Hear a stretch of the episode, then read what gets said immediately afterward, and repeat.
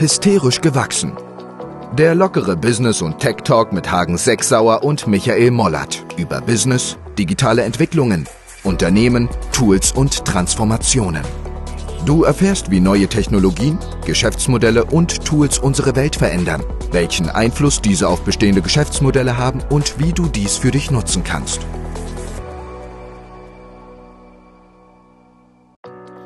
So, in dieser Folge erfahrt ihr mehr über Google und Facebook, die weniger Gehalt zahlen wollen für Mitarbeiter im Homeoffice. Ihr erfahrt, wie Mark Zuckerberg Facebook zu einer Metaverse Company umbauen will. Wir reden über das Lieferando für Apotheken mit Doc Green. Und wir stellen euch zwei Tools vor, nämlich einmal Echtzeit-Marktforschung mit Apinio, extrem spannend, wie man in sehr, sehr kurzer Zeit repräsentative Marktforschung betreiben kann. Und wir erzählen euch nochmal etwas über ein kostenloses Produkt von Google, nämlich Google Data Studio, mit dem man sehr einfache grafische Visualisierungen machen kann, beziehungsweise komplexe, aber sehr einfach anzuwendende. Hört rein. Was gibt's Neues, Michael?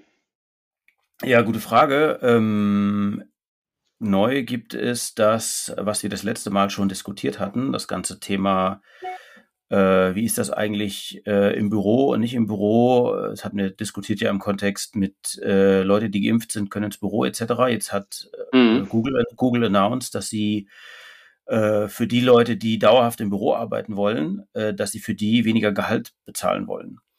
Uh. Das hört sich ja, das hört sich im ersten Moment natürlich erstmal äh, schwierig an, würde ich es nennen.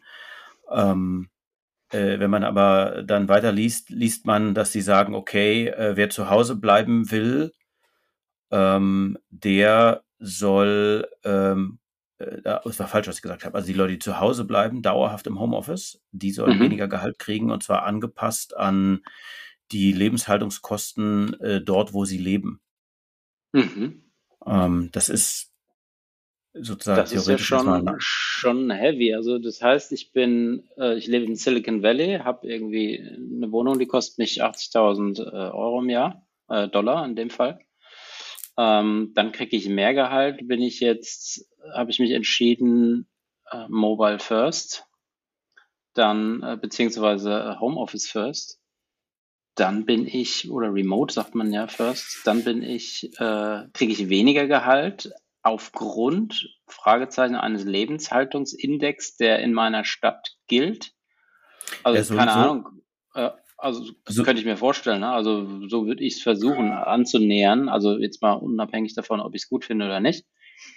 Ähm, ist die Frage, ähm, tja, das ist ja eigentlich schon heavy. Stell dir mal vor, du, du lebst auf dem Land, hast zwar weniger Kosten, aber hast irgendwie eine hohe Versicherung abgeschlossen, was auch immer, und hast dann mehr Kosten, die du äh, zu den unterschiedlichen Personen, äh, die sich stark divergieren und du leistest ja eigentlich dasselbe. Also nehmen wir an, du hast zwei Leute auf derselben Position, die würden von Start, Tag eins äh, keine Ahnung, 120.000 US-Dollar verdienen und der eine mhm. kriegt weniger, weil er woanders äh, auf dem Land lebt und der andere, weil er Silicon Valley, ins Silicon Valley gezogen ist. Ja, äh, das ist insofern interessant. Facebook und Twitter äh, haben das quasi auch announced, dass sie so ein Modell machen wollen.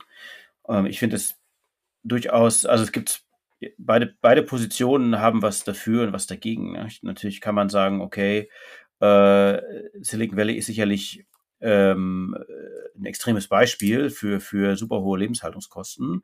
Mhm. Ähm, kann man aus einer Unternehmenssicht natürlich so argumentieren, aber man kann natürlich auch aus einer Arbeitnehmersicht sagen, naja, äh, wenn ich bereit bin, äh, irgendwie auf dem Land zu leben oder das sogar gerne möchte, ist das A, meine private Entscheidung. B, genau was du sagst, ich leiste das Gleiche, also ist es irgendwie meine Opportunity und, und am Ende mein Profit, den ich mitnehme schwierig, ja. Ähm, mal davon ab, dass, wenn man das jetzt mal kurz auf Deutschland übertragen würde, das ja sehr wahrscheinlich arbeitsrechtlich durchaus schwierig wäre. Mhm. Äh, sicherlich im außertariflichen Bereich kann man das natürlich machen. Gibt natürlich auch heute schon Homeoffice-Regelungen in den äh, oder Arbeitsverträge, die ausschließlich Homeoffice haben. Oder mobiles Arbeiten, um es genau zu sagen. Können wir auch nochmal übrigens darauf eingehen, was der Unterschied zwischen Homeoffice und mobiles Arbeiten ist bei Gelegenheit. Mhm. Ähm, aber äh, jetzt mal unabhängig davon bleiben wir in den USA durchaus ja, es hängt dann wahrscheinlich davon ab, wie es ausgeprägt ist am Ende des Tages, ja. Aber äh, der Vorteil ist ja gerade eigentlich jetzt in der Situation, dass du die Top-Talente rekrutieren kannst, egal wo sie leben. Also du kannst dann auch sagen, okay, ich, wenn ich jetzt Google bin oder wer auch immer, ich rekrutiere mir äh, jemanden, der extrem gut vielleicht in irgendeiner speziellen Nische ist, Data Science, der aber, äh, was ich in, in Indien sitzt oder so. Ne? Ja. Ähm, das ist ja erstmal erstmal auf der Skill-Ebene ein Riesenvorteil. Ähm, so, natürlich verdient der dann äh, für seine Lebenshaltungskosten vor Ort unglaublich viel wahrscheinlich. Mhm. Ähm, aber was äh, ist dann der Umkehrschluss? Man bezahlt den lokal. Hm, schwierig. ja, ja. Ich meine, das schlägt sich ja heute schon nieder. Ich weiß nicht, ob du Upwork kennst. Das ist ja eine der größten Freelancer-Plattformen mhm. für IT-Experten, Programmierer, Software. Sind auch ähm, börsennotiert an der Nasdaq. Und ähm, die vermitteln eben IT-Leute. Und da kriegst du eben als IT-Mann, als Software-Developer eine Bewertung von deinen Kunden, klarerweise. Das ist, das ist A und O. Hast natürlich dein Spezialgebiet, deine äh, Spezialkenntnis, C und was weiß ich. Und dann ähm, wirst du gebucht, natürlich nicht nur aufgrund deiner fünf Sterne, die du in einem Spezialgebiet hast, sondern auch natürlich, das ist ja immer ein Mix aus Exzellenz und ähm, Preis pro Stunde äh, aus äh, je nachdem, was für ein Gehalt du hast. Das heißt, es gibt Top-Programmierer aus Indonesien oder äh, der ganzen Welt oder Indien, die dann eben ein niedriges Gehalt haben und ähm, damit entsprechend dann auch weltweit gebucht werden können. Jetzt ist die Frage, du bist jetzt aber, kommst aus Indien, machst in Stanford dein dein Universitätsstudium, fängst dort an im Silicon Valley und ziehst dann wieder zurück, weil Remote First gilt und du sagst, okay, ich kann wieder von zu Hause aus arbeiten. Auf einmal hast du dann wahrscheinlich ein, über die Hälfte weniger Gehalt. Mhm. Und das muss man sich dann natürlich überlegen. Ja? Also wird der, der, der Job dann noch, ist der dann genauso attraktiv? Oder ist es deswegen, weil die Unternehmen, jetzt haben wir unseren Coverhund, also der ist auch wirklich echt. ähm, oder ist es, ist es ein Learning der, der Companies, die gesagt haben, und das, das hört man ja auch hier in Deutschland bei Companies, die Remote First machen, wo die Leute sagen, warum muss ich jetzt noch in der Stadt leben, ja, in Frankfurt, in Hamburg, in Berlin? Manche wollen da ja leben, manche sagen, boah, diesen Stadtmoloch will ich raus, kauf mir für die Hälfte des Geldes ein Haus, hab da 1000, 2000, 3000 Quadratmeter Grundstück, arbeite von zu Hause aus, habe dann niedrige Kosten und, und lebe so, wie ich es möchte. Und vielleicht ist das ja auch etwas, was ähm, ein Learning daraus ist, dass bei äh, durch die, die Corona-Krise viele Tech-Companies gelernt haben, dass es nicht nur aufs Gehalt ankommt, und dass viele auch sagen, ich würde gern so weiterarbeiten, auch wenn die Corona-Krise oder das Virus weg ist, mehr oder weniger. Mhm. Mhm. Ja, ich meine, das ist ja am Ende äh, äh, ähm, die, große, die große Chance, gesellschaftspolitisch aus meiner Sicht, äh, wie man natürlich diesem ganzen Thema Explosion der Mietkosten äh, ein Stück weit entgegen äh, wirken kann, nämlich genau das, indem man sagt, okay, die, es gibt, es gibt diese einfache Kausalität nicht mehr. Wenn du einen attraktiven Job haben willst, musst du in Ballungsräumen wohnen äh, mit hoher Nachfrage, Mietpreise gehen hoch.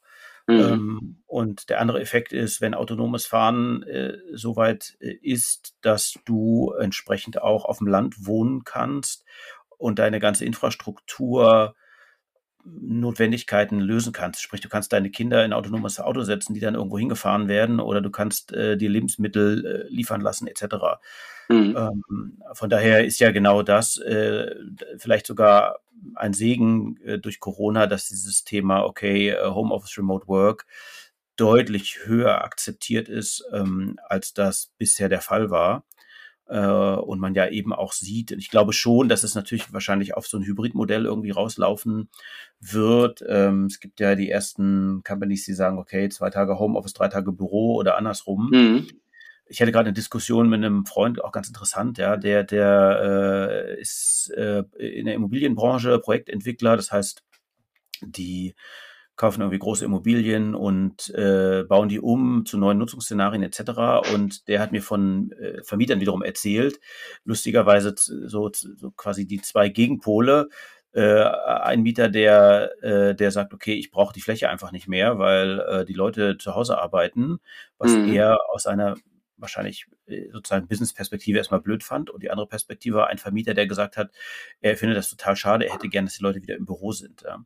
Und ich glaube, und wir hatten darüber diskutiert, und ich glaube, dass solche Hybridmodelle natürlich attraktiv sind, weil dann musst du nicht mehr für jeden Mitarbeiter einen Arbeitsplatz vorhalten, der, wenn man ehrlich ist, äh, sowieso von allen Mitarbeitern, die sind ja nicht dauernd vor Ort. Also in meinen Jobs war ich wahrscheinlich, weiß ich nicht, irgendwas zwischen 50 und 70 Prozent maximal irgendwie vor Ort und habe meinen Arbeitsplatz genutzt, äh, mhm. sodass ich äh, viel weniger Arbeitsplatz nutzen kann. Das ist natürlich auch ganz spannend.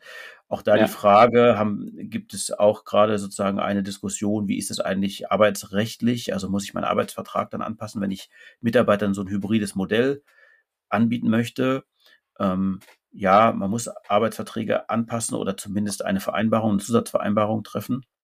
Mhm. Aber ich denke auch, dass ähm, dass es auf sowas hinauslaufen kann. Aber hat natürlich nichts mit dem Thema Bezahlung zu tun. Das ist natürlich, äh, dieses amerikanische Modell wäre wahrscheinlich, hatte ich ja vorhin schon gesagt, in Deutschland mh, hm, eher schwierig umzusetzen. Aber ich glaube aber mhm. auch, dass am Ende der Markt das irgendwie regeln wird. Ne? Also äh, wenn ich den Leuten remote, ich, ich, ich Google zahle Leuten remote deutlich weniger, dann wird es sicherlich irgendwen geben, der, wenn es signifikant weniger ist, äh, da wird es vielleicht eine bessere Alternative geben im Zweifelsfall. Also so mhm. ja, allein aus der aus der Startup aus dem Startup-Ökosystem, äh, zumindest in den Rollen, die top begehrt sind, ähm, äh, wird es dort wahrscheinlich andere Modelle geben. Aber lass uns das weiter beobachten, ist natürlich ein spannendes Thema.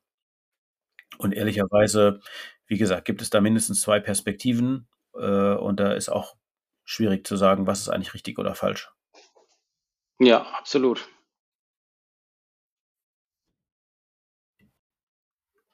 So, nächstes Thema. Metaverse, der neue Megatrend der Plattformökonomie? Fragezeichen.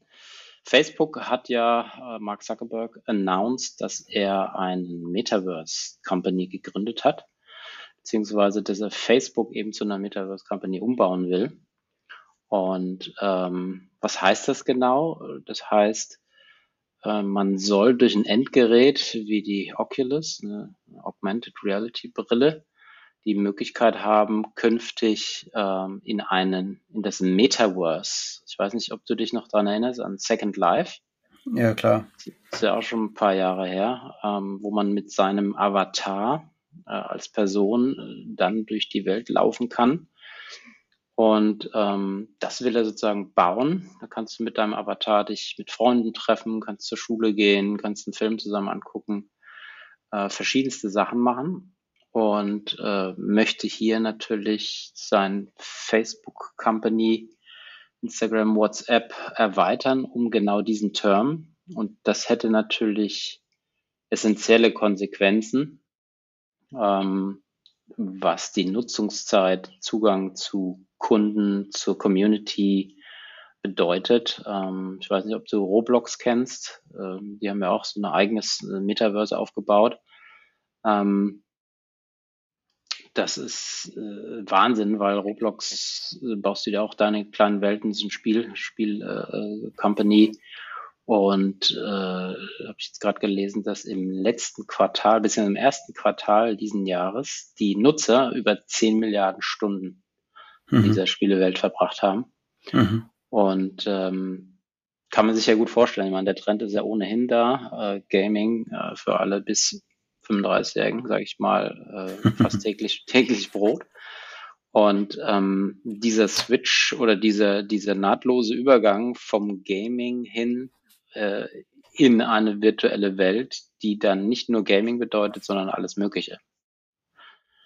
Ja, extrem, also super spannendes Thema. Den Ansatz, wie gesagt, Second Life etc. gab es ja ganz, gab es ja schon. Auch die Unternehmen sind da ja darauf aufgesprungen, damals in Second Life eigene, äh, in Second Life eigene Shops zu bauen etc.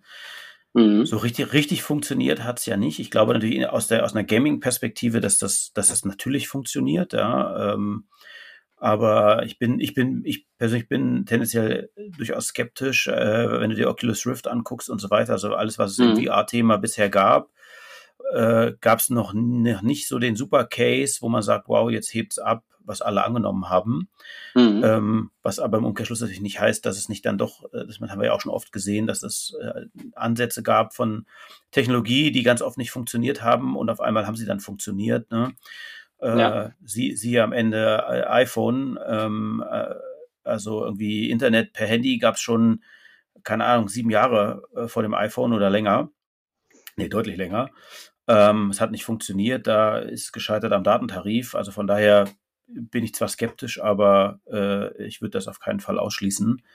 Mhm. Ähm, und äh, wenn man mal weiter in die Zukunft guckt, natürlich das ganze Thema, okay, du kriegst was äh, auf eine Kontaktlinse projiziert oder auf eine Brille etc.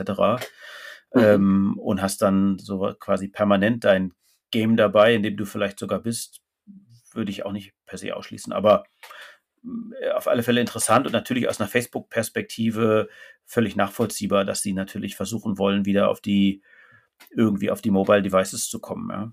Also in die genau, Games den, den Trend, so. Richtig, den Trend haben sie ja verpasst. Also sie haben es nicht geschafft, äh, in die Mobile-Endgeräte-Welt reinzukommen. Ähm, da ist Apple und Google natürlich äh, diejenigen, die das geschafft haben.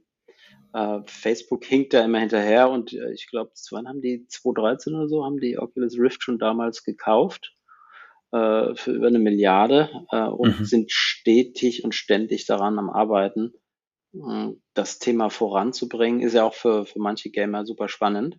Aber es ist noch nicht so der große Durchschuss gelungen. Und stell dir mal vor, du schaffst es jetzt, das Endgerät zu platzieren bei den Nutzern, das vor Apple, weil man spricht ja auch, Apple äh, soll ja angeblich auch an der Brille arbeiten, die äh, feiner ziselierter sein soll als jetzt dieses Riesengerät, äh, was du da auf, auf dem Kopf sitzt. Ähm, und wenn die das schaffen, da die kritische Masse zu erreichen und dann den Netzwerkeffekt, dass eben ganz, ganz viele Nutzer sich in dieser Welt bewegen, ist das schon spannend. Kannst du dir vorstellen, ähm, dann sowas zu nutzen, um, keine Ahnung, äh, eine Konferenz, an einer Konferenz teilzunehmen?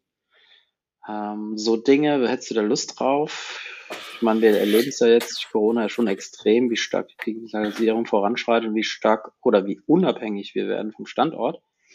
Wenn du jetzt noch sagst, jetzt kommst du den Leuten damit ja wieder einen Schritt näher, indem du sie äh, näher siehst, vielleicht, oder dass du dich im ersten Schritt an den Avatar gewöhnst, der ähnlich aussieht wie du, aber dann nach am Anfang wahrscheinlich eher eine Comicfigur. Aber wenn du dann äh, eintauchst in diese Welt und dann mit diesen neuen Michaels und Hagens dieser Welt sprichst, die da eben abgebildet werden über ein Abbild einer wie eine Zeichnung oder eine Figur, eine Spielefigur, ist das ja schon ein bisschen spooky auf der einen Seite, auf der anderen Seite hat es natürlich schon Charme, weil du natürlich auch in Traumwelten da äh, abtauchen kannst ähm, und durch Welten laufen kannst, die es so nicht gibt, die surreal sind. Und äh, dann wieder das Gaming-Thema, äh, also tauche ab in andere Welten, was ja per se genommen Netflix auch nichts anderes ist. Ja? Äh, wenn du Filme guckst, um in eine andere Welt reinzukommen oder eine andere Welt kennenzulernen, ist das natürlich schon ein Wahnsinnspotenzial, oder?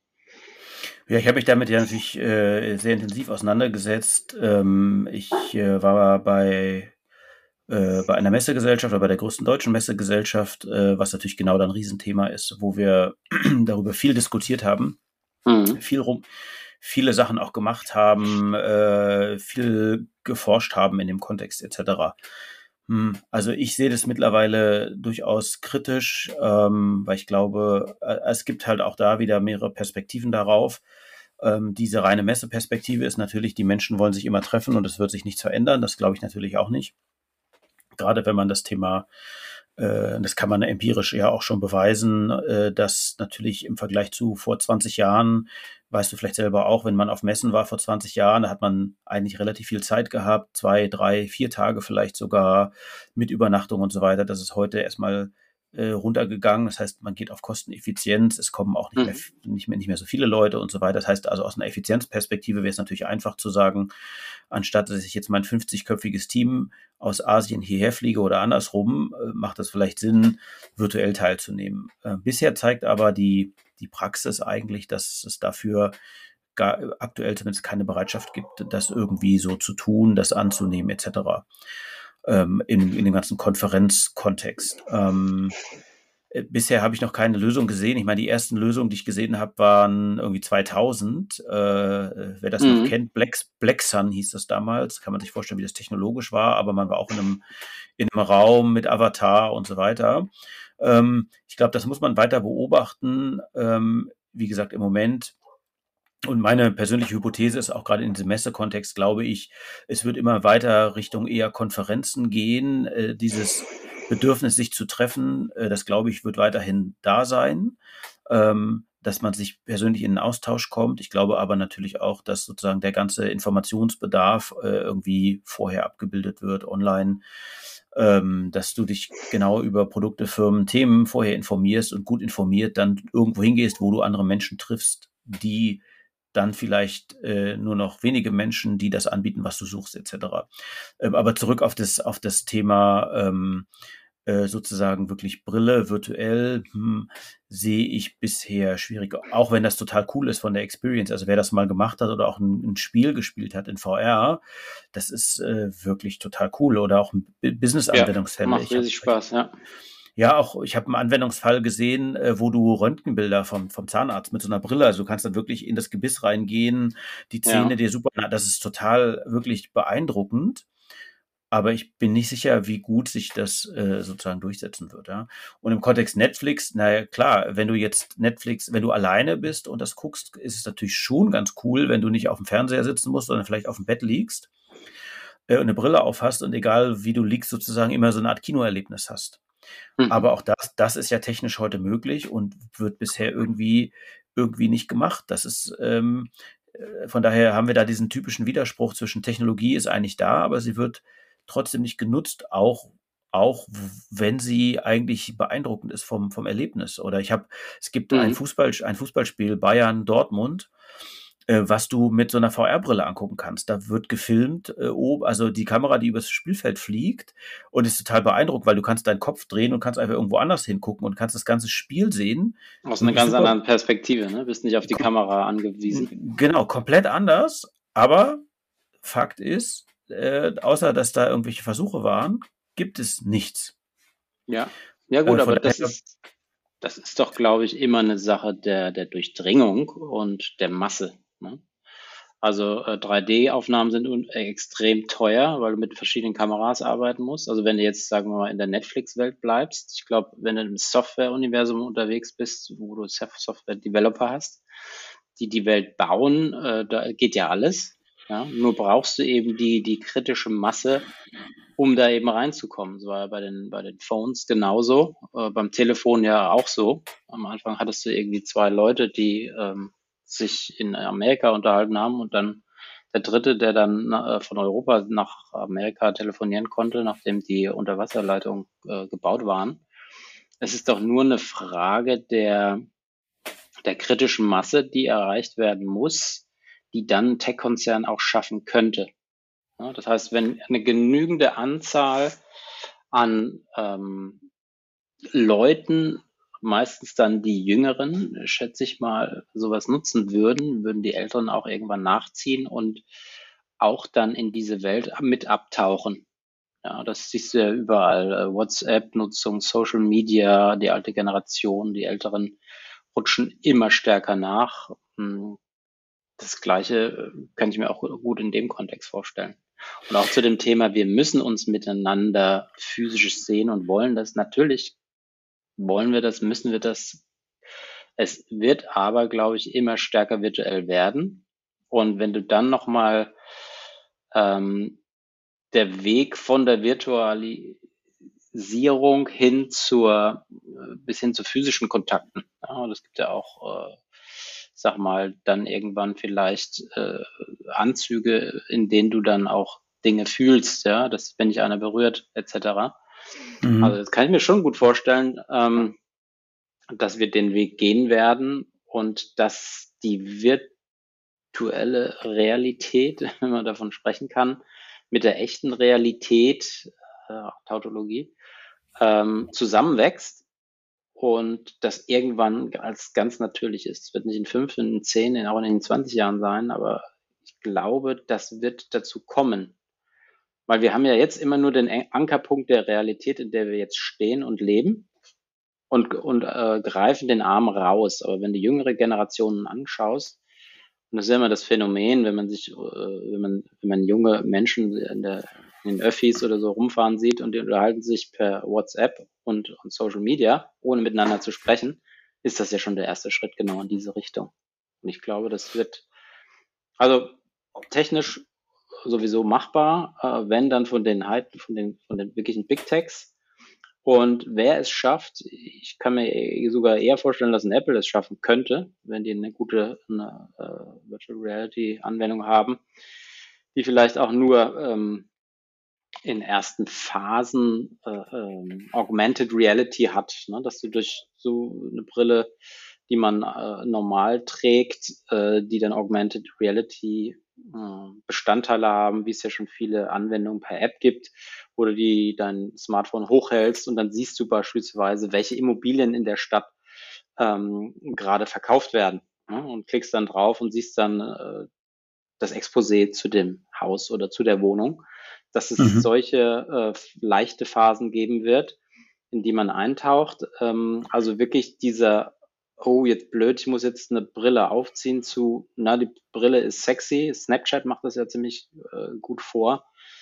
Äh, die sind da recht weit, da sehe ich die auch ähm, sehr stark in Richtung ähm, Innovation. Also mit am stärksten sehe ich Snapchat in dem, in dem Bereich, also Snap, die Company. Mhm. Ähm, dass, dass es so einen sukzessiven Übergang geben wird und dass die Gamer wie so immer die ersten sein werden, die dann auch vielleicht die, die kritische Masse äh, einer Oculus Rift oder welcher Brille auch immer nutzen werden, um in diese Welt einzutauchen und wie ein Magnet die anderen Personen hinterherziehen, die das dann äh, über die äh, jungen äh, Menschen erfährt und das dann auch eben machen wollen. Ja, das ist spannend. Also ähm, äh, also die, die, die sozusagen auch unsere gesellschaftliche Entwicklung geht ja auch in die Richtung, ne? immer mehr Singles etc. Äh, wenn du die, die, die Dating-Plattformen anguckst und so weiter, also spricht schon viel mhm. dafür, dass, dass es äh, äh, einen, einen immer größer werdenden Markt gibt für, okay, ich komme nach Hause, bin alleine und tauche dann in eine neue Welt ein. Mhm. Also sozusagen in der, sozusagen in der Theorie, in der glaube ich das auch, bleibt mal abzuwarten, was, was passiert ähm, technologisch und, und wie das adaptiert und angenommen wird. Ähm, definitiv spannend. Ähm, ich glaube aber, dass es in diesem Augmented, Augmented Reality Segment natürlich viele Business-Anwendungsfälle gibt, die erstmal kommen werden. Ne? Also das ganze Thema Maintenance mhm. ähm, äh, und so weiter, wo du dann eben nicht den, äh, äh, das, also Fachkräftemangel, wo du dann jetzt nicht mehr den super ausgebildeten Experten brauchst, sondern jemand mit, mit einer Brille ist dann in der Lage, entweder angeleitet durch jemand anderen oder eben durch eine Anleitung äh, Geräte zu reparieren und Fehler schnell zu finden. Mhm. Ja. Also diese, diese Cases hat natürlich jetzt nichts mit Gaming zu tun, aber die äh, halte ich äh, für die Fälle, die ähm, e-, eher kommen werden, weil es natürlich äh, allein aus, aus gewissen Zwängen heraus, äh, Fachkräftemangel etc., äh, relativ logisch ist. Mhm. Ja, ja, wir bleiben dran. Wir beobachten weiterhin Facebook äh, mhm. und andere Player und berichten, was, ja. was da passiert. Ja, gerne. Und wir können auch nochmal über Snap dann bei Gelegenheit mal reden, weil das ist natürlich auch mhm. durchaus ein Thema, was äh, redenswert ist. Ja, sehr schön. Ja, eine weitere News gibt es ja im Bereich Pharma, Apotheke. Äh, da passiert ja auch unheimlich viel. Aber bisher noch nicht drüber gesprochen. Ähm, vielleicht so als Intro, Herr Spahn hat ja vor einigen Jahren verabschiedet, dass zum 1. Januar 2022, also nächsten Januar, äh, das E-Rezept eingeführt werden soll, was ja auch schon längst überfällig ist. Und äh, da tut sich jetzt unheimlich viel auf dem Markt. Da gibt es unterschiedliche Player, die natürlich jetzt rein möchten, um das E-Rezept über die Apotheken äh, abzugreifen, respektive daran Geld zu verdienen. Ähm, das ist im Prinzip, äh, wird sich ja oder passiert jetzt gerade Folgendes, dass sich, äh, ich sag mal, in Anführungszeichen ein Lieferando für Medikamente etabliert. Also Plattformen, bei denen ich online bestellen kann bei einer Apotheke und die Apotheke ähm, bringt es mir nach Hause, Same-Day Delivery. Das ist etwas, äh, ich kann dann ein Rezept einlösen, ich kann aber auch mein Aspirin bestellen, wie ich, wie ich Lust habe. Und ähm, da sind einige, äh, ich sag mal, hinter dem Vorhang äh, viel, viel, was da passiert. Doc Morris baut eine Plattform auf, die heißt Doc Morris Plus. Ähm, dann gibt es gesund.de. Ähm, das ist äh, auch eine Plattform von einem Apothekenverband. Können wir vielleicht auch nochmal einen Deep Dive reingehen in das Thema, weil da ist es auch sehr, sehr spannend, weil hier eine Plattformökonomie passiert und erstmalig eine Disruption in einem Markt, der äh, Apothekenmarkt, der eben bisher unheimlich stark äh, geschützt war. Ähm, dann gibt es ihre Apotheken von Noveda und Co. von Großhändlern, aber auch äh, schon seit, seit ganz, ganz vielen Jahren. Äh, witzigerweise hatte ich ähm, schon im Jahr 2010 mit der Otto-Gruppe an, an diesem Modell gearbeitet und auch den ersten äh, Live-Lieferando äh, für Medikamente äh, mit aufgebaut, der dann aber äh, aus unterschiedlichen technischen Marktgründen nicht funktioniert hat, hieß vitabote.de ähm, ist äh, 2014 schon ähm, Aponau entstanden. Aponau, äh, eine Plattform, nichts anderes als ein Mittelsmann, ein Intermediär, wo man äh, zwischen, also als Kunde bei der Apotheke bestellen kann und die Apotheke liefert es einem aus. Äh, Aponau ähm, ist dann äh, gewandelt in Doc Green. Äh, Doc Green eine Platt die gleiche Plattform äh, unter der Webadresse doc.green kann man sich mal anschauen. Ähm, etablieren eben das Thema Same-Day Delivery, Bestellung bei Apotheken und das vor dem Hintergrund, das ist natürlich ökologischer, deswegen Doc Green, ist, äh, wenn äh, ein Lieferant, das hatten wir im Quick Commerce in unserer ersten Folge auch schon mal angesprochen, wenn äh, ein Lieferant mit dem Auto mehrere Haushalte anfährt, als viele Haushalte einen Einkaufsladen ein, anfahren. Ähm, ja, und da kam jetzt gerade vor zwei Tagen die Meldung, dass The Platform Group sich beteiligt hat an Doc Green, ähm, respektive ein Kauf erfolgt ist des muss ich hier nochmal genauer nachlesen. Auf jeden Fall ganz spannend. Ähm, die Meldung, The Platform Group äh, ist eine Company, die baut äh, Marktplätze. Ähm, ist ihr, ihr erstes Unternehmen ist Schuhe24.de. was machen die? Das heißt, die haben äh, viele äh, Händler, Schuhhändler, äh, digitalisiert, indem sie deren Warenlager anzapfen und man als Kunde eben auf schuhe24.de ähm, Schuhe bestellen kann. Ganz spannend, schon seit 2013 und haben ihr Portfolio sukzessive ähm, ausgebaut. Ähm, da gibt es äh, ganz, ganz viele äh, Marken, Bike-Angebot, Ju Dein Juwelier, Green Local, Sport24 Marken äh, und so weiter und so fort. Und jetzt eben auch Doc Green. Und äh, ja, jetzt angeblich äh, sind die Kurse von Doc Morris von der Shop-Apotheke, was ja beides Online-Apotheken sind und auch börsennotiert, ähm, eingebrochen aufgrund genau dieser Meldung. Ähm, ich glaube nicht unbedingt, dass das so einen Ausschlag gegeben hat. Aber auf jeden Fall spannend, dass ein Neutraler, der nicht aus dem Apothekenumfeld kommt, sich äh, an einer Apothekenplattform beteiligt, um jetzt auch in den Wettbewerb zu gehen mit den großen Playern.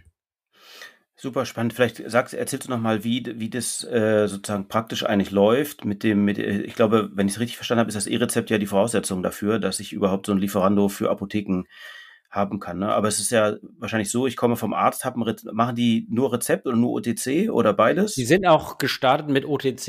Ähm, das E-Rezept äh, ist ja immer noch in der Entwicklung, sage ich mal. Und Vielleicht, für, Entschuldige, ganz kurz für alle OTC, over the counter, alles, was nicht verschreibungspflichtig ist in der Apotheke. Genau, also Aspirin und Co. Ähm, nicht verschreibungs-, aber apothekenpflichtig. Mhm. Ähm, OTC und RX, wie man so schön sagt, das sind dann die Rezepte, die eben nur per Rezept eingelöst werden kann, können.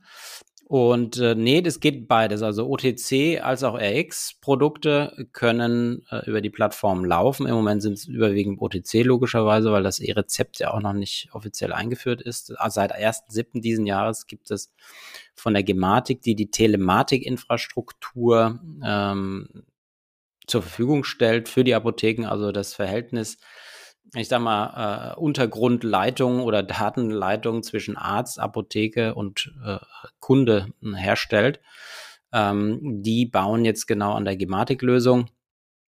Ähm, sprich, alles miteinander zu vernetzen und das E-Rezept auch zu ermöglichen. Und du sollst dann als Kunde, wenn du ein E-Rezept haben willst, lädst du dir die Gematik-App runter äh, mit mhm. dieser Gematik-App ähm, registrierst du dich einmalig und kannst dann dem äh, Arzt sagen, ich möchte ein digitales Rezept haben und kriegst es dann auf die Gematik-App und hast dann die Möglichkeit wiederum aus dieser App heraus an verschiedene Player wie ein Doc Boris, wie eine Shop-Apotheke, wie ein Doc Green und Co. Äh, dann das Rezept weiterzuleiten und damit ähm, kannst du die Gematik-App nutzen, um wiederum auf so einem Marktplatz zu sehen, welche Apotheke kann mir das Produkt oder Medikament oder Rezept liefern. Und zwar äh, wie schnell. Das heißt, heute Abend um 18 Uhr Same-Day-Delivery oder ich will es erst morgen früh haben, weil ich dann zu Hause bin, etc. Das ist dann alles auswählbar und das ist dann auch der Mehrwert dieser Plattformen, die entstehen. Also diese Amazons ähm, für Gesundheitsprodukte.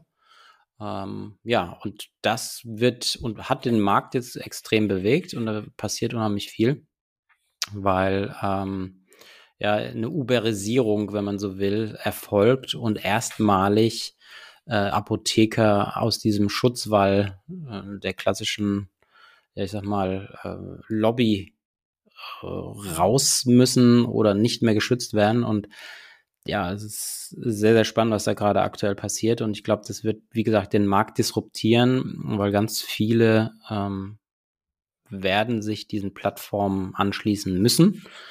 Das heißt, äh, da entstehen drei, vier, fünf Player, die jetzt auf dem Markt sind. Ähm, mal sehen, wer das so auch schafft und überlebt. Ich glaube nicht, dass es hier einen Run geben wird in Richtung ähm, Winner takes it all dass nur einer überleben wird, sondern ich glaube, zwei, drei Plattformen haben da durchaus die Chance zu überleben. Und ähm, ja, bin gespannt, was, was in den nächsten Wochen und Monaten passiert und ob wir auch dann zum 1. Januar 2022 dann das E-Rezept haben werden und wir auch digital werden einlösen können, unsere Rezepte. Ja, spannend. Ich habe jetzt hier gerade parallel mal geschaut, wenn ich im App Store äh, Gematik eintippe, ist natürlich lustigerweise Doc Morris an 1, was äh, bezahlt ist allerdings. Mhm. Und dann das E-Rezept als App von Gematik gibt es tatsächlich äh, schon ja. äh, verfügbar. Ich meine auch, dass wir zum, ich glaube, 1.7. war der Stichtag, ne? Mhm, genau. Ja, ich glaube auch, dass ich sozusagen bei meiner Frau, dass wir auch dieses Software-Update machen mussten, zwingend, was übrigens dann nicht fertig war, äh, mhm. damit sie auch äh, schon vorbereitet ist, um E-Rezepte ausstellen zu können. Mhm. Also ja, in der Zahnarztpraxis jetzt, ne? Ja, ja genau. Also das mhm. äh, scheint alles zu laufen. Aber äh, extrem spannend, weil natürlich äh, es auch die räumliche Bindung am Ende auf, aufheben kann. Ne? Bisher ist ja wahrscheinlich da, wo ich beim Arzt bin, äh, die Apotheken drumherum mhm. waren die, die, äh, wo ich äh, die Sachen typischerweise geholt habe. Äh, wenn sie aber nicht verfügbar waren, war es für mich vielleicht ungünstig, weil ich dann nochmal dahin musste, äh, ja. auch wenn die dann am Nachmittag da waren, trotzdem.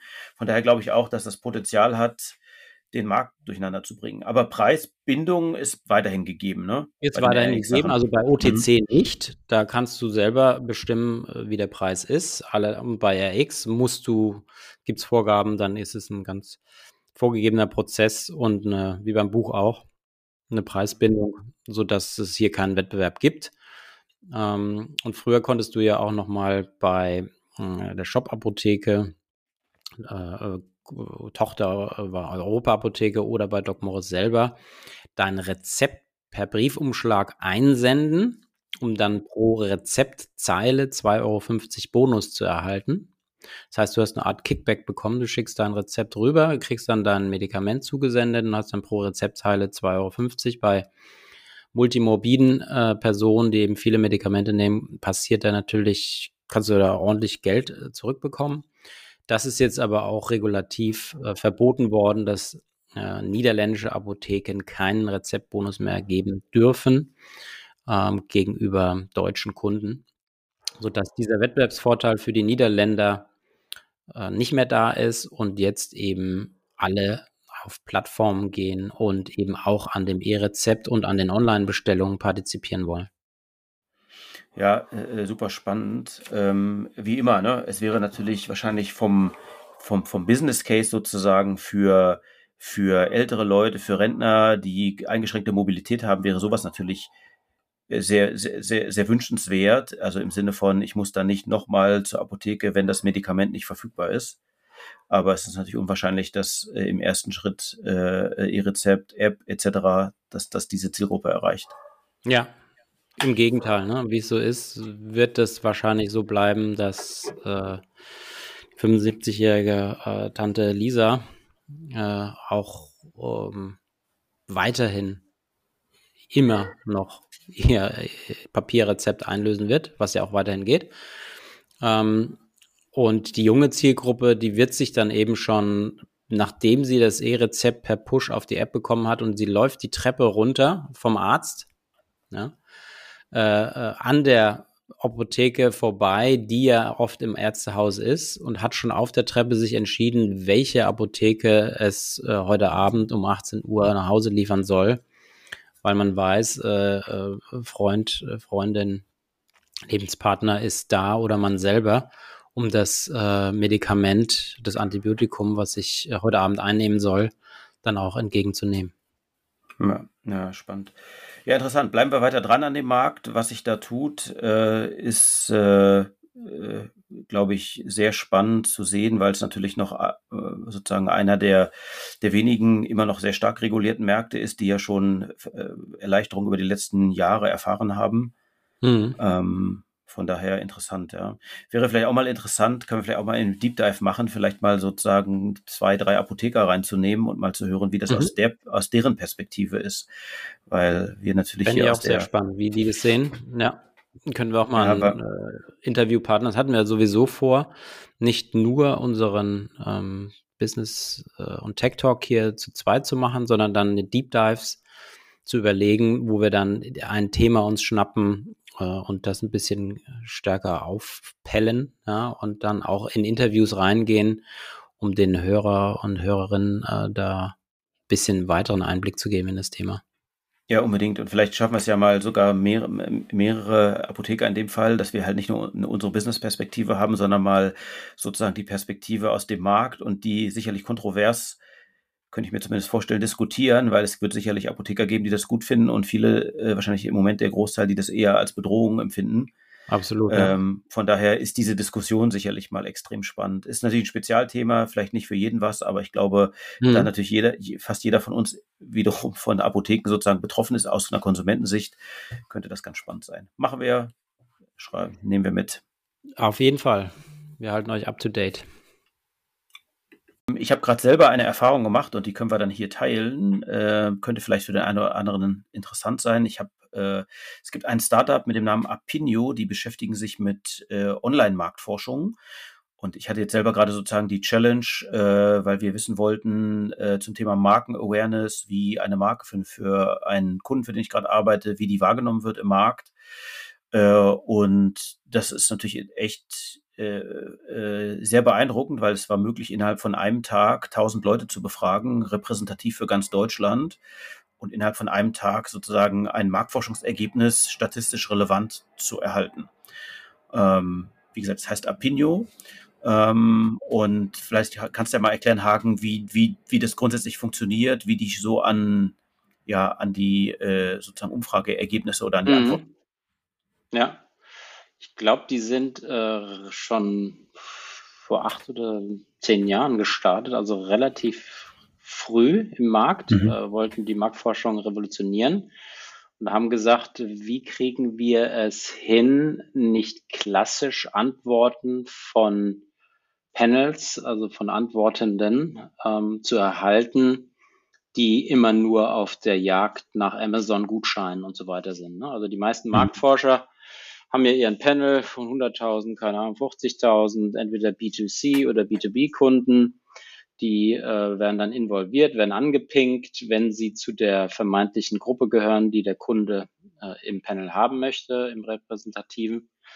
Und dann ähm, kriegst du, keine Ahnung, 10 Euro für eine 20-Minuten-Befragung, wie viel auch immer.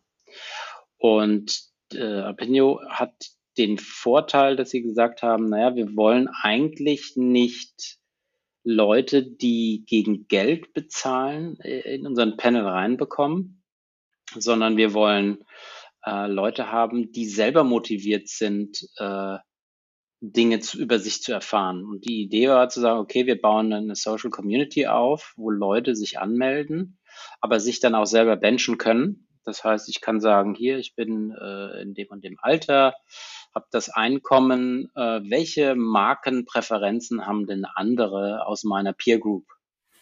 Und wenn ich dann eben äh, Teil der Community bin und auch beantworte, Fragen beantworte, kann ich auch selber mir aus dem Pool wie eine eigene Minimarktforschung gegen meinen eigenen Benchmark äh, rausziehen. So habe ich es verstanden aus dem System und kann ähm, mich benchen und, und, gucken, wie leben andere aus meinem Milieu oder äh, äh, andere Milieus etc. Und das ist natürlich spannend, weil dann hast du eine extrem hohe Engagementrate.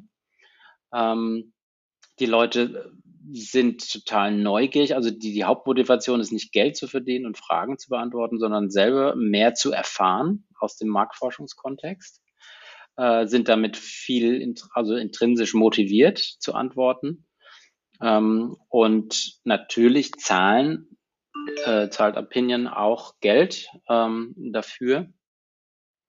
Allerdings ähm, ist es so, dass äh, ich glaube, jetzt im letzten OMR-Interview hatte ich es gehört, ähm, Zahlen, die kannst du bis zu 10 Euro in der, in der Woche verdienen. Also maximal irgendwie so 40 Euro im Monat, aber da musste ich auch schon mhm. dahinter klemmen und, und 1000 äh, dich anmelden und überall mitmachen. Und genau das wollen sie ja eben verhindern. Ne? Das heißt, auf der einen Seite hast du ähm, total intrinsisch motivierte Leute, die, die mitmachen und auf der anderen Seite hast du kein Bias drin, keine Gewichtung von Leuten, die jetzt nur dahinter sich klemmen und antworten, nur um Geld zu verdienen und dann auch strategisch antworten. Ja, also nach dem Motto, hast du, hast du zwei Autos äh, und du fährst gar keins, klickst du zwei an, damit du dann mhm. für die Automobilwirtschaft äh, im Panel derjenigen im Haushalt mit zwei Autos gelistet wirst, beantwortest dann Fragen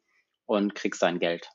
Ja, mhm. das, das ist super spannend. Die wachsen wie Hulle, äh, sind profitabel, sind nur von Business Angels finanziert gewesen und den Rest haben sie sich ähm, aus dem Cashflow äh, entwickelt und äh, sind jetzt schon, ich glaube, um die 10 Millionen Euro Umsatz machen die. Ja, also ich kannte die selber äh, auch. Ich hatte mal äh, bei irgendeinem Event äh, eine Live-Demo gesehen, äh, wo sie wirklich gezeigt haben, da haben sie ihn als Beispiel äh, genommen. Douglas hat ja so einen Markenrelaunch gemacht und dann haben sie mhm. quasi gesagt, okay, wie wie findet ihr das, das neue Douglas-Logo im Vergleich zum alten? Und man konnten wirklich in Echtzeit, haben sie, weiß nicht, ein paar hundert Ergebnisse gehabt, also sprich innerhalb von, weiß nicht, fünf Minuten äh, waren Ergebnisse da, was ich auch faszinierend fand. Ich habe aber jetzt sozusagen den Anwendungsfall, weil ich es einmal selber gemacht habe und für alle die, die äh, statistisch relevant und ich glaube, das ist neu, was sie haben. Also äh, es gibt sozusagen vorgefertigte Umfragen, die man natürlich variieren kann, aber zum Beispiel mhm. jetzt in meinem Kontext, wo es um das Thema äh, Brand Awareness ging, äh, gibt es einen Fragenset, der schon vorkonfiguriert ist, welche Assoziationen hat man äh, mit einer Marke. Das heißt, die sozusagen mhm. die Adjektive sind vorgegeben. Ich kann aber selber sagen, okay, wie viele Adjektive kann ich angeben? Äh, und das war natürlich super, weil diese Umfrage war wirklich innerhalb von zehn Minuten erstellt und innerhalb mhm. von einem Tag äh, war ein wirklich bundesweit repräsentatives Ergebnis da. Also wer den die Notwendigkeit hat, sehr zu empfehlen, ist dann auch nicht, nicht super günstig, aber eben im Vergleich zu klassischer Marktforschung ist es günstig. Äh, mhm. Äh, für tausend Umfrageergebnisse äh, habe ich, ich glaube, 1000, also ungefähr ein bisschen über ein Euro pro, pro Antwort äh, das bezahlen ist gut, müssen. Ja. Ja. ich glaube, im Schnitt ähm, liegt er bei denen so um die drei Euro pro mhm. ähm, Antwort, aber auch das ist natürlich schon überschaubar. Ja, und die disruptieren damit natürlich den klassischen Marktforschungsmarkt, äh, wo du ja sonst noch mal äh, ein, zwei, drei Leute im Prozess drin hast, die dann mit dir ähm, unterschiedliche Fragen durchgehen. Und das muss man natürlich auch noch mal den klassischen Marktforschungsgesellschaften zugutehalten, dass du natürlich auch ganz viel falsch machen kannst im Fragestellen. Und daran hapert es ja oft. Aber genau, wenn du sozusagen ähm, bewährte Templates hast, die schon einmal äh, wirklich gut gefragt worden sind, die du dann, wie du jetzt in deinem Case so, zur Brand Awareness äh, nutzen kannst, die Fragen, dann ist natürlich perfekt. Ja, und wenn du, also ich habe jetzt nochmal geguckt, 1,50 Euro ähm, pro Antwort. Mhm. Ähm, aber es ist natürlich äh, neben dem Thema Qualität sozusagen ist ja das Thema äh, Zeit durchaus in manchen Fragestellungen erheblich. Und das ist äh, wirklich faszinierend, dass es gelingt, innerhalb sehr, sehr kurzer Zeit äh, ein relevantes Ergebnis zu haben. Äh, mhm. Weil äh, wenn man jetzt erst sich eine Marktforschung suchen müsste, mit denen diskutieren, bis die anfangen, äh, etc., äh, braucht es halt seine Zeit. Ja. Ähm, und was natürlich ganz spannend ist, wenn ich hergehe und ich könnte da ja auch ein Panel aufsetzen, also zu sagen, okay, ich, ich äh, untersuche, äh, weiß ich nicht, dreimal im Jahr, wie meine Brand Awareness sich verändert oder was auch immer das Thema ist. Mhm. Ähm, oder äh, wenn man das mal unter dieser anderen Brille, beispielsweise diesen, diesen Douglas-Vergleich sieht, nicht? Ähm, wenn ich hergehe, ich will Markenrelaunch machen, äh, kann ich natürlich für unfassbar quasi ein vernach zu vernachlässigendes Invest abprüfen ob ich auf dem richtigen Weg bin mit meinem Markenrelaunch oder ob ich es vielleicht lassen sollte oder anders machen. Und das ist das, was ich daran extrem charmant finde, was früher eigentlich nicht gut möglich war, aber heute kann ich äh, eben im, im, im klassischen Ansatz äh, Test, äh, Analyze, äh, Test, Learn, äh, Adopt, äh, kann ich da natürlich äh, ganz andere äh, äh, ganz anderes Super spannend, machen. Super spannend, ja. ja. Für euch nochmal, äh, Apinio hat uns nicht gesponsert, ist kein Werbepartner. Könnte ja auch äh, der Eindruck entstehen bei euch. Ja. Also äh, ist keinerlei Connex da. Guter Punkt. Äh, ich habe auch das Geld wirklich bezahlt. Äh, also wir haben keinen Rabatt, kein irgendwas bekommen. Äh, ich war nur selber wirklich begeistert, ja, weil das war für meine, für mein Problem sozusagen die sehr gute Lösung. Also schaut es euch einfach mal an. Ähm, oder registriert euch mal als sozusagen Marktforschungsteilnehmer. Das habe ich auch gemacht. Das ist auch ganz spannend äh, zu sehen, eben, weil das ist ja in Marktforschung auch oft ein Problem, wenn ich eine Panel-Untersuchung oder ein Panel geht ja vielleicht noch, aber wenn ich eine Untersuchung habe und wirklich Leute abfange äh, vor, weiß ich, wenn ich sage, ich, ich will Elektronikfachmärkte untersuchen oder so, echt mhm. schwierig, mhm. kaum einer hat Lust. Äh, genau diese Motivation, wenn es incentiviert ist, ist es dann gebiased. Ähm, äh, und das ist wirklich, dass äh, diese Antworten gehen als Befragter extrem schnell, äh, so dass es und es ist mit dem Gamification-Ansatz macht also auch noch Spaß. Also es wäre zumindest mal anzuschauen und eben auch ein disruptives Modell, was ganz klassisch dahergeht, sozusagen die klassische Marktforschung ein Stück weit zu disruptieren.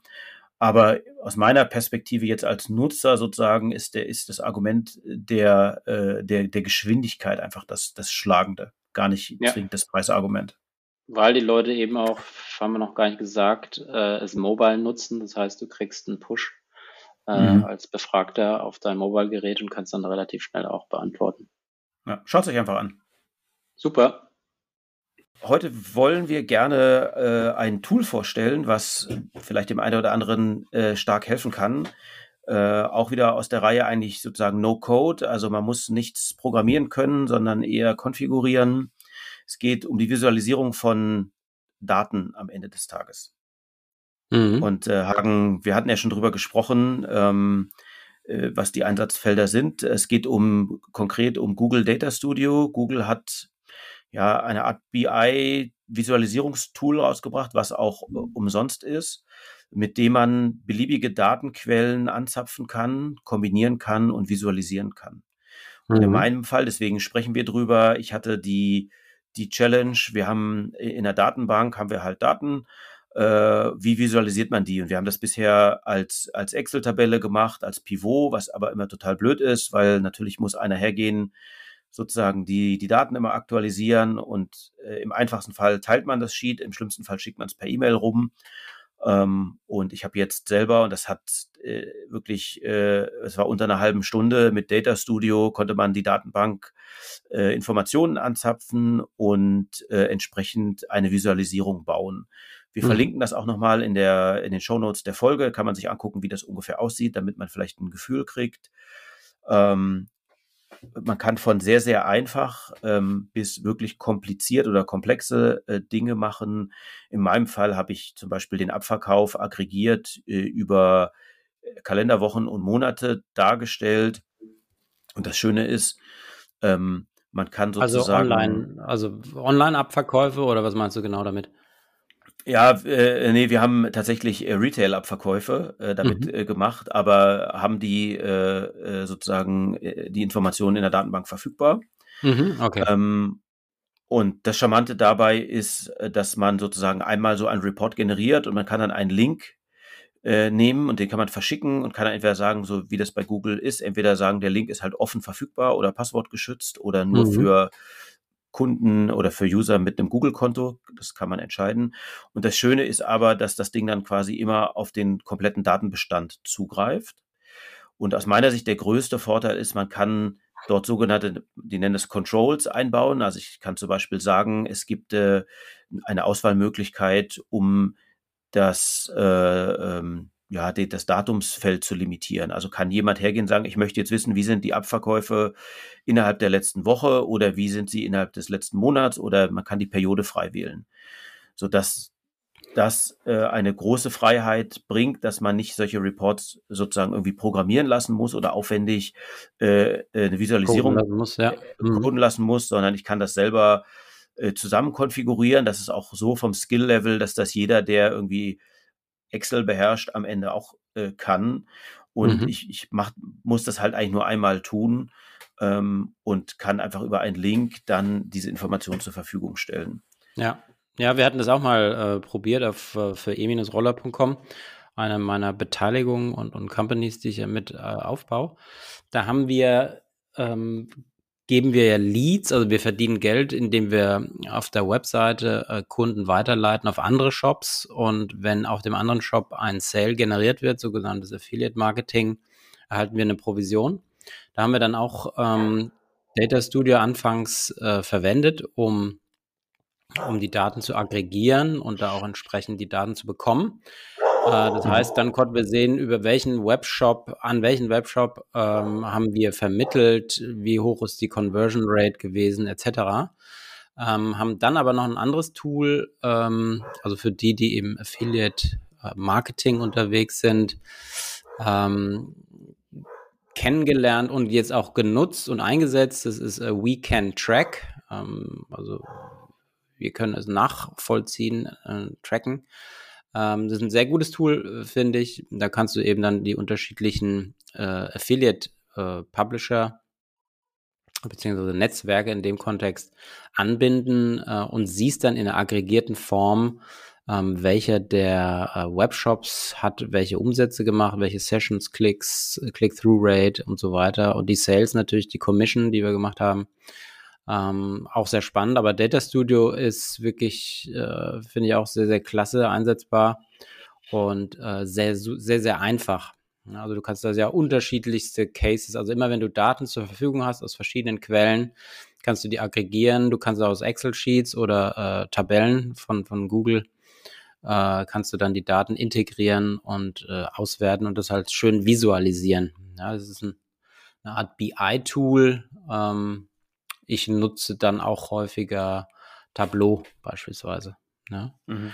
Also ja, gibt natürlich ganz, ganz viele, ähm, ganz klar. Ähm, aber probiert es einfach mal aus. Es ist wirklich extrem einfach. Es funktioniert nicht sehr, sehr gut in der Google-Welt, das ist auch klar. Also äh, wer sich mit dem Thema Google Analytics oder anderen äh, Sachen beschäftigt, wir haben zum Beispiel mhm für einen Kunden im Projekt äh, haben wir, äh, machen wir alle, alle, äh, alle äh, Online-Kampagnen, sprich äh, Display und Paid Search bei Google mhm. äh, und haben haben darüber natürlich äh, auch ein Reporting gebaut, was eben ganz schön ist, weil man muss nur noch einen Link verschicken und die Leute können gucken, wie viel Geld wurde ausgegeben, äh, wie, wie hoch ist der, der Kost, Kost per Klick und so weiter auf Länderebene etc. Das funktioniert super in der Google-Welt, aber meine Kernaussage ist, es funktioniert eben auch mit allen anderen Daten, die ich habe und es ist wirklich extrem einfach äh, zu machen. Äh, Probiert es einfach mal aus. Tableau ist natürlich auch eine super Lösung, wobei ich die fast ein bisschen komplexer finde. Mhm. Ähm, ja, äh, da, daneben gibt es Zugangsbarrieren. Ja, und ich weiß gar nicht, wie es mit der Free-Version bei Tableau ist. Äh, gibt es auch, weiß ich nicht, aber. Auch, ja, aber die hat halt nicht alle Funktionalitäten. Die haben auch ihr Preismodell verändert. Äh, mittlerweile ist es einfacher und günstiger geworden. Aber äh, in der Tat, also Data Studio ist eigentlich die, die erste Wahl, auch um es mal zu testen ne? und um sich dann mal da rein zu fuchsen und zu gucken, äh, was alles so geht. Ja, oder auch im, im sozusagen im Zusammenhang, wenn man das einfach jetzt im Unternehmen vielleicht mal ausprobieren will, ohne eine BI-Lösung entweder zu kaufen oder wenn man eine hat, ist es ja zumindest meine Erfahrung häufig so, es gibt BI-Lösungen in Unternehmen, aber man kann eigentlich selber die nicht konfigurieren, weil dann gibt es dann, äh, im schlimmsten Fall muss es wirklich programmiert werden, im einfachsten Fall gibt es dann irgendein Team, was sozusagen die Berechtigung und Skills hat. Also um mhm. das mal für sich selber auszuprobieren, ähm, als Tipp, äh, schaut euch das einfach mal an. Gibt auch relativ viele äh, YouTube-Videos dazu natürlich zu Google Data Studio. Wenn man das nicht selber machen will, kann man sich einfach mal anschauen, äh, was das auch wiederum kurz erklärt. So, das war's mit unserer Folge 2. Ja, vielen Dank fürs Zuhören. Wir würden uns freuen, wenn ihr uns im Podcast bewertet, wenn ihr auf unsere Telegram-Gruppe geht. Die setzen wir nochmal in die Show Notes rein, den Link dafür. Und ja, empfehlt uns euren Freunden, Bekannten, Verwandten und wir freuen uns auf die nächste Ausgabe mit euch. Auf alle Fälle. Und wenn ihr schnell was loswerden wollt, geht auf die Webseite hysterisch-gewachsen.de. Da ist rechts unten ein Live-Chat-Button. Könnt ihr in kurzer, in einigen Sekunden uns ein Feedback rüber droppen. Würden wir uns sehr freuen. Vielen Dank. Bis zum nächsten Mal. Ciao, ciao. Das war hysterisch gewachsen. Vielen Dank fürs Zuhören. Wenn du auch in Zukunft wissen willst, welche technischen Entwicklungen es gibt, um dein Unternehmen bestmöglich darauf vorzubereiten, abonniere unseren Kanal, bewerte uns und empfiehl uns deinen Freunden weiter. Bis zum nächsten Mal.